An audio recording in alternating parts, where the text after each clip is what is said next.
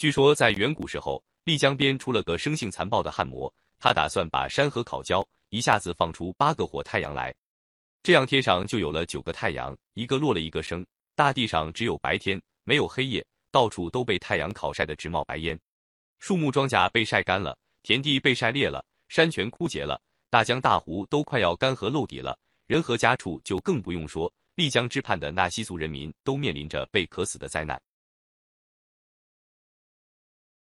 一个寨子，寨子里有位姑娘叫英谷，她既聪明又能干，无论上山采伐，还是下湖捕鱼，无论是在田间种地，还是在家中织麻，都是在当地百里挑一的好手。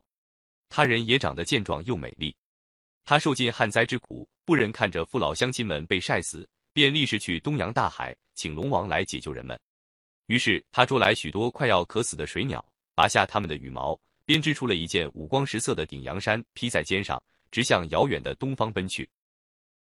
翻过一座座山，跨过一道道沟，趟过一条条河，英谷终于来到了无边无际的东洋大海边上。只见白浪滔天，入海无门。怎样才能见到龙王呢？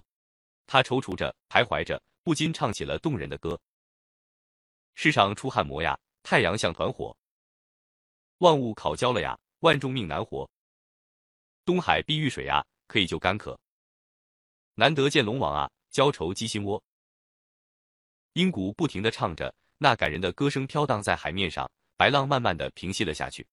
恰巧龙王的三王子出来游玩，听到阴谷的歌声，就变成了一个年轻英俊的小伙子，来到他的身边。两人一见钟情，便互吐心扉，畅快的交谈，诉说彼此的身世。最后。三王子赠给英谷一枚碧水宝戒指，并亲自把戒指戴在他的手指上。三王子带着英谷来到龙宫，龙王、龙母都非常高兴，忙备办盛宴，准备择吉日为他们举行隆重的婚礼。英谷想到家里的旱情，心急如焚，哪有心思在这里成婚，便恳求龙王帮助，先解救旱灾，然后再举行婚礼。龙王和旱魔素来有冤仇，听了英谷的诉说，怒不可遏。马上叫三王子携带万顷雨水，先陪英谷回家乡救灾。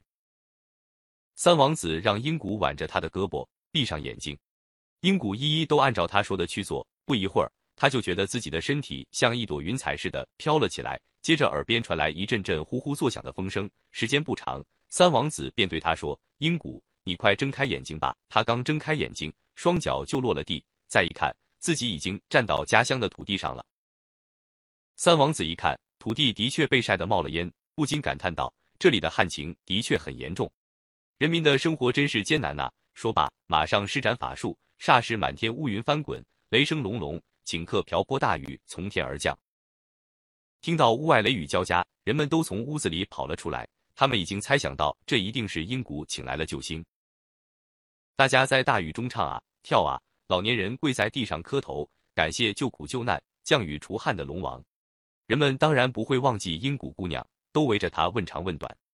阴谷姑娘指着正在天空飞舞行雨的三王子，对人们说：“是龙王派三王子帮助我们来了。”于是人们都跪在大雨里，感激之情无法言表，不住地向天上的三王子磕头致谢。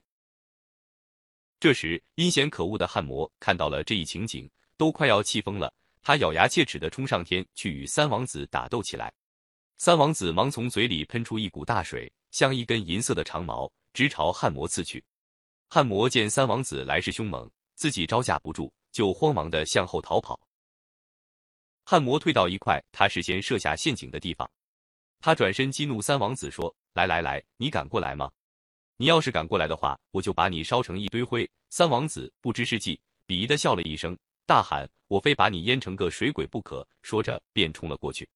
忽然轰隆一声，三王子落入了陷阱。汉魔见三王子上了当，得意的狂笑不止，并用巨石把陷阱的出口封住，叫来一头大象和一只狮子守住洞口。英谷看到心上人被汉魔骗进了陷阱，就披起顶阳山，奋不顾身的来和汉魔搏斗。一连苦战了九天，英谷最后筋疲力尽，倒在地上，再也起不来了。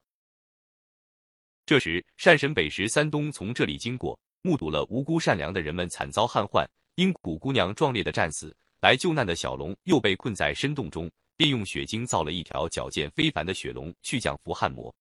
这条浑身雪白的长龙乘风腾云，张开巨口，将汉魔放出的八个火太阳一个个衔在嘴里，全都冻住，再也无法发出强烈的光热。然后雪龙把七个吐在地上，只把第八个火太阳留在了空中。从此，空中多了一个冷太阳，那就是现在的月亮。